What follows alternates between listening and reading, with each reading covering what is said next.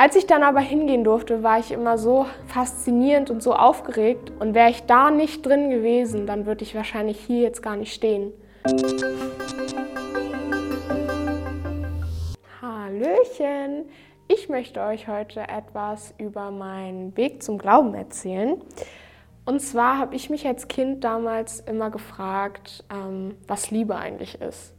Es kommt jetzt wahrscheinlich ziemlich komisch rüber, weil ich mich meistens gefragt habe, ob man diese Liebe eigentlich als kleines Kind schon bekommen hat und vor allem, wen ich überhaupt lieben soll. Meine Familie war zum Glück da und konnte mir Antworten darauf geben, aber auf einmal wurde dieses Wort Liebe dann in Verbindung mit Gott gebracht und sozusagen Gottes Liebe wurde zu mir gesagt und wieder stand ich irgendwie vor offenen Fragen ich wusste zwar jetzt, was Liebe bedeutet und ähm, wer auch Gott ist, dadurch, dass ich halt christlich aufgewachsen bin, aber ich war dann als Fünfjährige sozusagen da und habe versucht, mir irgendwie einen Reim daraus zu machen, was denn jetzt Gottes Liebe bedeuten könnte. Und als ich dann meine erste Predigt im normalen Gottesdienst mitgehört habe und ich nicht in den Kindergottesdienst gegangen bin, war ich ungefähr acht Jahre, also sozusagen drei Jahre, nachdem ich mir überhaupt die Gedanken darüber gemacht habe. Und ähm, in der Predigt kam der Satz, Gottes Liebe ist größer als der Hass deiner Feinde. Und ich fand das so faszinierend, dass ich zu meiner Mama mit acht Jahren hingegangen bin und habe gesagt, Mama, ich möchte öfter in diese Kirche gehen. Von meiner großen Schwester wusste ich, dass es die Jungscher gibt. Allerdings war ich noch ein bisschen zu jung. Als ich dann aber hingehen durfte, war ich immer so faszinierend und so aufgeregt, eine Stunde vorher, bevor ich da hingegangen bin, weil ich einfach es nicht abwarten konnte, mehr über Gott und Liebe und das alles zu erfahren.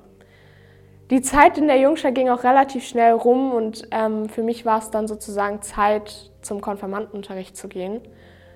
Und das ist eine krasse Wendung gewesen, weil ich kurz an einem Punkt stand, wo ich Zweifel hatte. Ich habe mir die Fragen gestellt, ob es das Richtige ist, was ich gerade tue und ob es das Richtige ist, den Weg mit Gott weiterzugehen. Ähm, und war so kurz davor, auch meinen Konfirmandenunterricht sozusagen abzubrechen.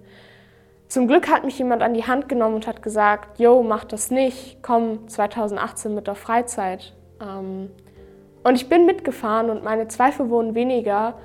Und ähm, ich war wieder dieses faszinierende kleine Kind von der Gemeinde und von dem Glauben, den ich eigentlich auch habe. Nur irgendwann endet die Freizeit natürlich auch und ähm, danach ist der Hype nochmal so ganz groß und ähm, am Ende des Jahres von 2018 kamen meine Zweifel und meine Fragen wieder auf und ähm, 2019 war halt ein sehr großes Jahr, weil meine Konfirmation bevorstand. Und ich halt nicht wusste, ob ich diesen Schritt gehen wollte, diesen Schritt näher zu Gott ran. Und auch da hat mich wieder die gleiche Person an die Hand genommen und hat gesagt, gib jetzt nicht auf, du bist so kurz davor, ähm, das wird schon alles wieder. Und ja, ich wurde konfirmiert und ähm, bin auch wieder 2019 mit der Freizeit gefahren. Und ich kann von Glück reden, dass ich es gemacht habe, denn ich war in einem Workshop, wo dann kurzzeitig auch angeschnitten wurde, wie ich mit Sorgen und Zweifeln umgehen kann. Und wäre ich da nicht drin gewesen, dann würde ich wahrscheinlich hier jetzt gar nicht stehen.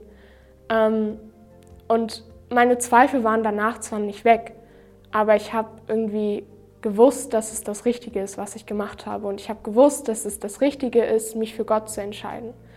Mittlerweile bin ich Mitarbeiterin im Seven und habe mit meiner Freundin eine Konfirmandengruppe, die ich leite. Und ich möchte dich jetzt zum Schluss einfach nochmal ermutigen, dass wenn auch du Zweifel oder Sorgen hast, einfach nicht aufgibst, sondern weitermachst. Denn Gott lässt auch alle anderen stehen, um nur dich wiederzuholen. Und ähm, deshalb hab Mut und Vertrauen und vertrau darauf.